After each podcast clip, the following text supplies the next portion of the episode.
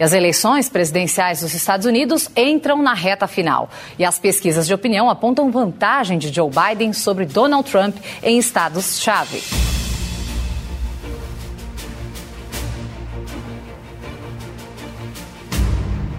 Falta menos de uma semana para as eleições presidenciais americanas. Mas, acredite, parte dela já terminou, mesmo antes do dia 3 de novembro. A campanha pela presidência dos Estados Unidos entrou já na reta final. O número de eleitores que votaram antecipadamente já superou o das eleições de 2016. Com o voto antecipado presencial ou pelo correio, mais de 60 milhões de eleitores já votaram, inclusive o candidato à reeleição, Donald Trump. Para se ter uma ideia desse universo, um em cada quatro americanos já definiu seu voto. 230 milhões estão aptos a votar. Segundo o projeto Eleições da Universidade da Flórida, 40 milhões votaram pelo correio e 19 milhões presencialmente. Da parcela da população que está votando com antecedência, a maioria é democrata. Eles pertencem a estados onde 53% das pessoas são filiadas ao partido, 25% republicanos e 21% não têm filiação partidária. E esse é o ponto que faz o presidente Donald Trump dizer que os votos são fraudados e que poderia não aceitar uma derrota. We want to make sure the election is honest and I'm not sure that it can be. I don't I don't know that it can be. O temor é que a eleição vá parar na justiça, sobretudo nos estados mais apertados, onde os votos pelo correio farão diferença no resultado.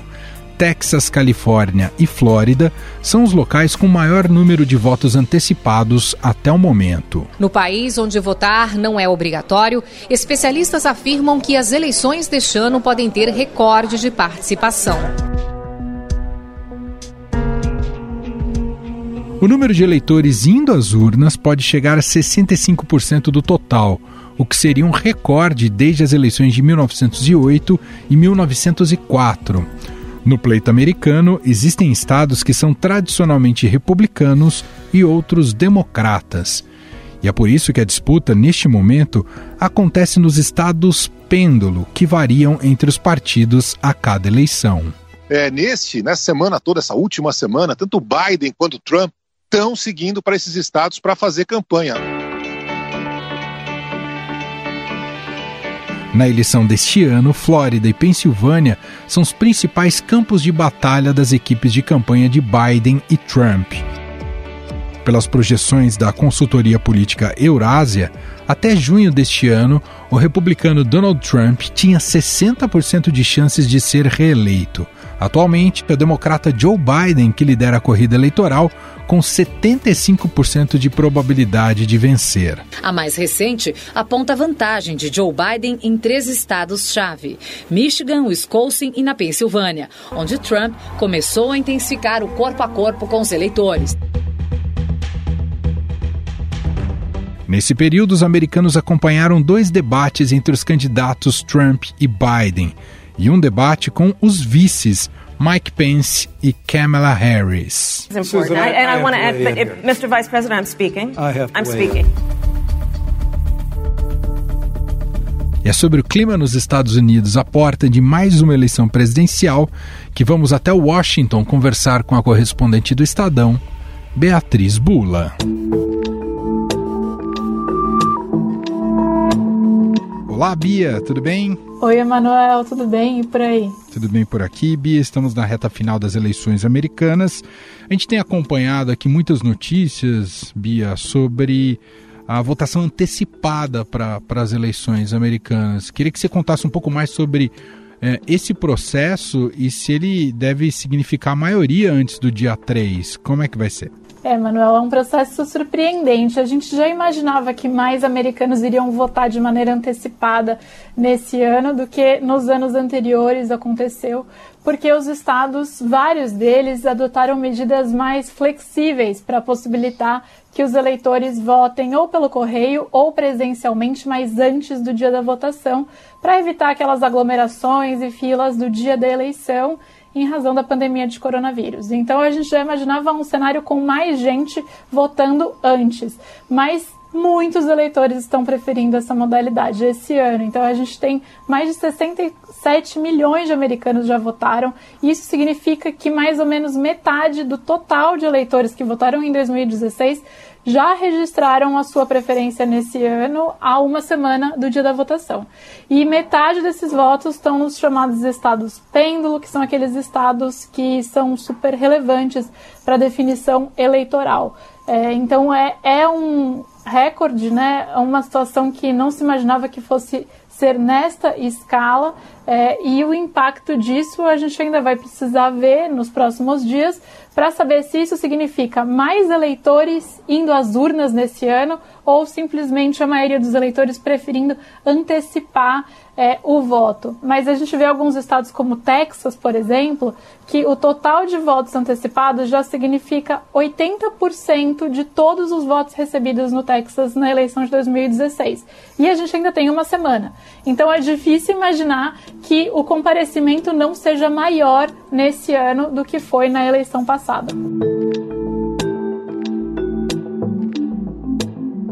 E também não dá para presumir ou saber se, se a maioria que já votou se é democrata ou republicana, né, Bia? Na verdade, a gente tem percebido que os eleitores democratas são os que parecem mais propensos a esses métodos de voto antecipado, porque os eleitores eles são registrados aqui nos Estados Unidos como democratas, como republicanos ou como independentes. Então, há mais eleitores registrados como democratas votando. É, e em alguns estados-chave para definição da eleição, isso é muito importante. Por exemplo, na Pensilvânia, a gente tem três vezes mais democratas do que republicanos já votaram há uma semana da eleição.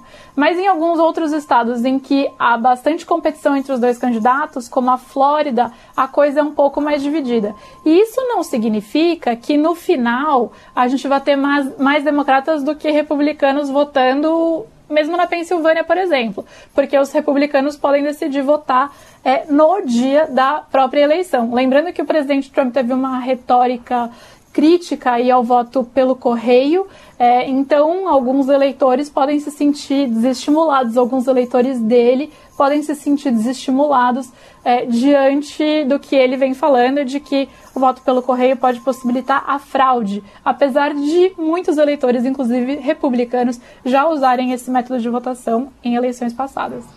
Bia, todas as pesquisas apontam aí uma provável vitória de Joe Biden nas eleições. Sempre entra, de alguma maneira, aquele fantasma da última eleição, que a Hillary Clinton também tinha um prognóstico muito positivo. Uh, uh, tá, tá, tá muito. É, esse ano de 2020, essa eleição é muito diferente daquela. Pode-se confiar mais no que as pesquisas têm apresentado ou há chances de fortes emoções daqui até o dia 3, hein, Bia? É impossível não lembrar de 2016, quando tudo, todas as pesquisas indicavam que a Hillary deveria ser a vitoriosa e o Trump ganhou a eleição, né? É um fantasma que fica é, pairando aí sob, sob as esperanças dos democratas, mesmo com o Joe Biden com uma ampla margem aí de diferença, de vantagem sobre o Trump. Mas tem algumas diferenças entre o que aconteceu em 2016 e o que está acontecendo agora, Emanuel.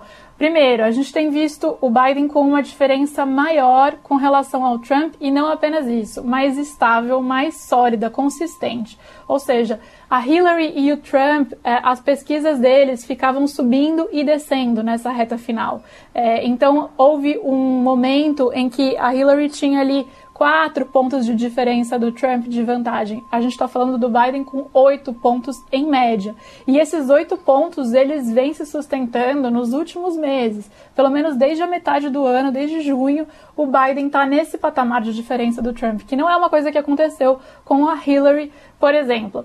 É, a gente também vê uma outra diferença importante. Quando nós olhamos para o que está é, acontecendo nos estados do meio oeste, por exemplo, que são estados que foram determinantes para o Trump ganhar em 2016, o índice de aprovação da Hillary Clinton era baixo, assim como o do Trump. Isso significa que havia eleitores que não gostavam nem de um e nem do outro, que são eleitores indecisos, eleitores é, que possibilitam uma margem para surpresas de última hora e nessa campanha final, né? É, e agora isso não acontece. Há poucos eleitores indecisos e nesses estados, vamos falar, por exemplo, Wisconsin, Michigan, Pensilvânia, que são estados em que o Trump ganhou por uma margem muito apertada em 2016, é, o Biden ele tem mais de 50% de é, intenções de voto. A Hillary nunca chegou nesse patamar, é, nesses estados, é, a, a, esse período da eleição.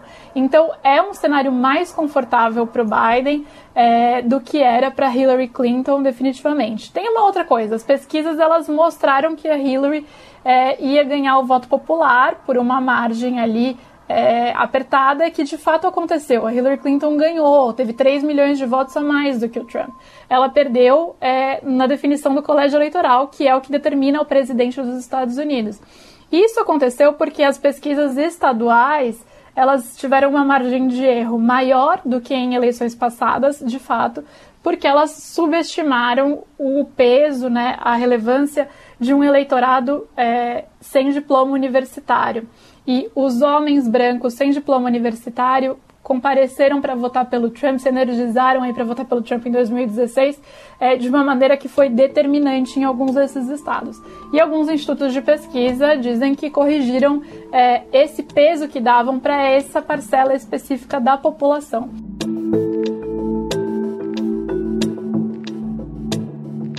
O que tem nessa reta final, Bia, é uma intensificação de agenda dos dois e de, de ida aos estados mais uh, estratégicos? Com certeza, as campanhas estão na rua. É, o Trump, que passou aqueles 10 dias ali, uma semana isolado na Casa Branca, é, por conta da contaminação de Covid, desde que ele foi liberado aí pelos médicos e teve o teste de Covid-19 negativo novamente, voltou a fazer uma viagem atrás da outra. Nesta terça, por exemplo, ele foi a Michigan, Wisconsin e Nebraska, três estados num dia só. É, o Joe Biden também intensificou a campanha nos estados pêndulo e está contando com é, o ex-presidente Barack Obama, que passou a fazer comício em estados cruciais também para o convencimento dos eleitores. E aí é não para aquele convencimento de mudar de ideia, mas para energizar os eleitores, para empolgar os eleitores, porque como o voto ele não é obrigatório, as campanhas precisam garantir que a sua base, que aquelas pessoas que preferem que ele seja eleito, de fato registrem é, o seu voto e não apenas é, respondam ali na pesquisa que eles têm mais simpatia por um ou por outro mas que transformem isso em comparecimento. Em 2016, isso foi um problema para os democratas. É, muita gente achava que o Trump não seria eleito, muitos eleitores pensavam que o Trump não seria eleito, não tinha chance de ser eleito, e também não tinham tanta simpatia assim pela Hillary Clinton, é, e isso foi uma questão. Então, o eleitorado negro, por exemplo, compareceu muito menos na eleição de 2016 é, para votar no, no, na Hillary Clinton do que havia feito em anos anteriores para votar no Barack Obama. Então, os democratas estão apostando que esse ano eles vão conseguir um comparecimento de jovens, de negros, de mulheres, é, enfim, em níveis semelhantes ao que eles conseguiram na eleição do Obama ou até maior. O maior comparecimento nesse ano ele é importante para os democratas por um outro fator, Emanuel, porque o Trump ele tem mostrado uma disposição de contestar, de judicializar o resultado da eleição esse ano, caso ela seja muito apertada. É, e aí as campanhas têm se armado aí juridicamente para essa batalha pós é, dia da votação, caso seja uma disputa muito voto a voto, muito apertada. Muito bem, vamos acompanhar essa reta final. Obrigado por enquanto, hein, Bia? Obrigada e até já.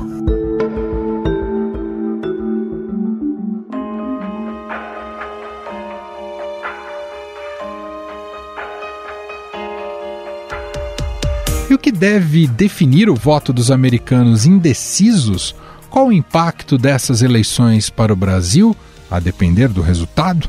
Sobre isso, converso agora com o professor da Universidade de Denver, nos Estados Unidos, Rafael Iores.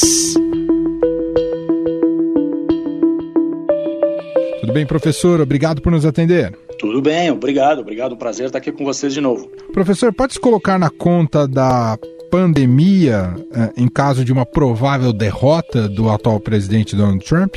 Uh, eu acho que a resposta simples é sim. De um ponto de vista econômico, né? Se a gente pensar como estava a economia nos Estados Unidos no início do ano, até fevereiro, os números de desemprego estavam abaixo de 4% em níveis nacionais, em alguns estados até mais baixo que isso. Né? Uh, o crescimento econômico em termos de crescimento de PIB não estava assim extraordinário, mas o desemprego, do ponto de vista estatístico, estava muito baixo. Né? Uh, não, também não quer dizer que seja, fossem empregos tão, tão bem pagos assim, mas de qualquer maneira havia um clima muito positivo na economia. E isso foi revertido de maneira dramática. Né?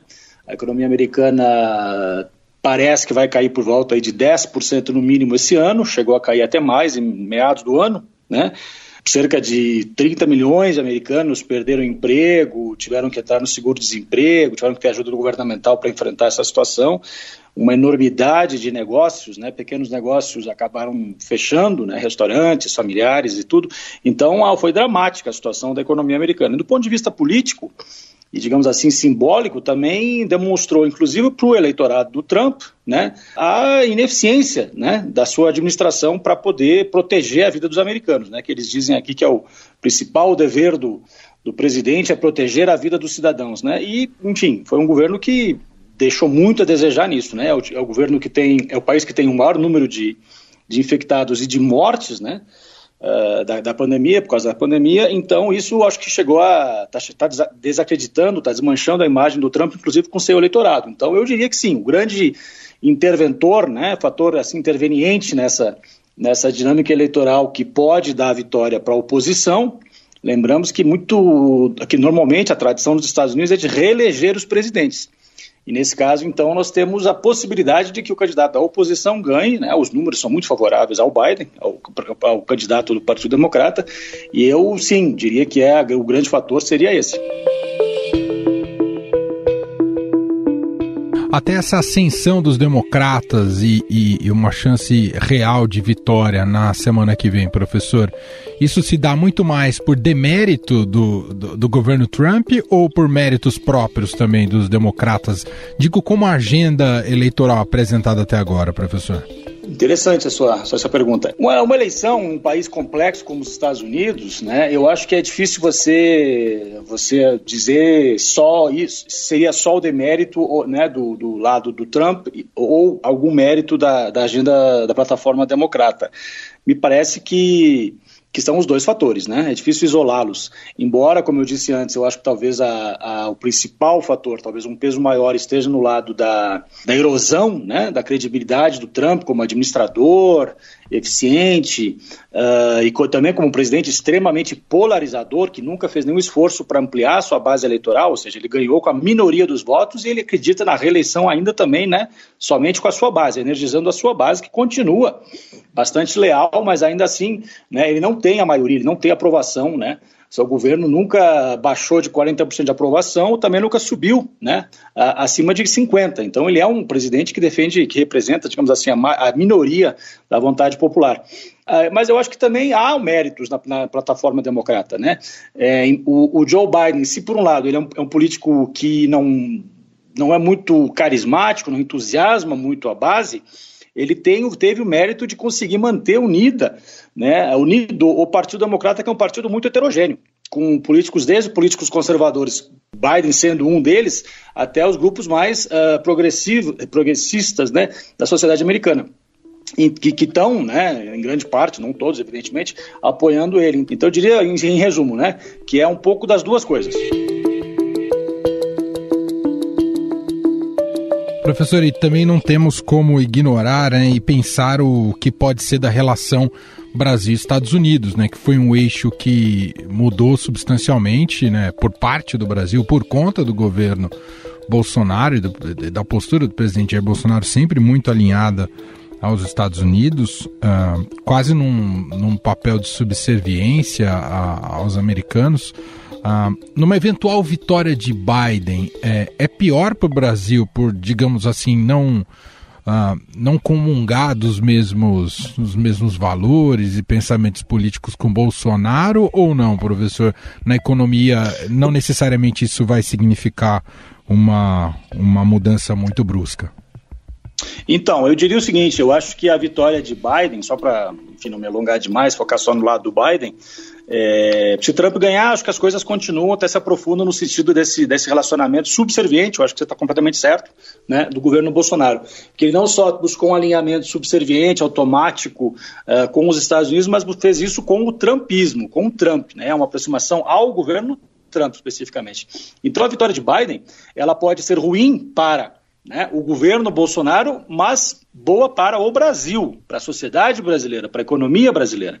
Né? Uh, então, acho que tem que diferenciar essas duas questões. Eu acho que uhum. enfraqueceria a postura né, do, do, do, Bolsonaro como representante da, da extrema-direita, xenofóbica, anti-multilateral né, do mundo. Isso, claramente, o, o governo Bolsonaro teria que se realinhar, se reconfigurar de ver como é que teria ainda linhas de, de relacionamento, de diálogo com os Estados Unidos. Eu não acho que haveria um rompimento, mas certamente seria um desafio para o governo Bolsonaro ter que se reconfigurar, se, se enfim, se, né, nessa situação. É, de novo, é, não, não, não acho que nesse sentido há uma diferença profunda entre as linhas do Partido Democrata ou Republicano no histórico, né, com relacionamento com a América Latina e com o Brasil mas uh, o teor né, mudaria, seria um relacionamento muito mais baseado né, na, na, nas linhas diplomáticas convencionais, uh, onde negociações se dariam por meio de uma muito mais qualificada, né, com respeito talvez maior, uh, porque esse alinhamento do Trump com Bolsonaro com Trump, na verdade, não tem gerado benefícios para o Brasil, pelo contrário, simplesmente do ponto de vista econômico, as coisas pioraram, as exportações do Brasil diminuíram né, uh, do Brasil para os Estados Unidos. Portanto, é, é, essa promessa de que se alinhar com os Estados Unidos seria muito boa para o Brasil não tem se, se evidenciado nos, nos, dados, né? Muito bem, nós ouvimos Rafael Iores, ele é professor da Universidade de Denver, nos Estados Unidos, gentilmente mais uma vez atendendo a nossa reportagem para falar um pouco mais sobre os prognósticos dessa eleição americana. Muito obrigado, viu, professor? Obrigado, obrigado eu. Agradeço bastante e vamos ver aí. Os próximos dias vão ser bastante uh, turbulentos aqui nesse país, né? E teremos que acompanhar as coisas. Estadão Notícias. Estadão Notícias desta quarta-feira vai ficando por aqui. Contou com a apresentação minha, Emanuel Bonfim, produção de Gustavo Lopes e montagem de Moacir Biasi. Diretor de jornalismo do Grupo Estado é João Fábio Caminuto. Para mandar o seu comentário e sugestão, nosso e-mail é podcast@estadão.com. Um abraço para você e até mais. Estadão Notícias.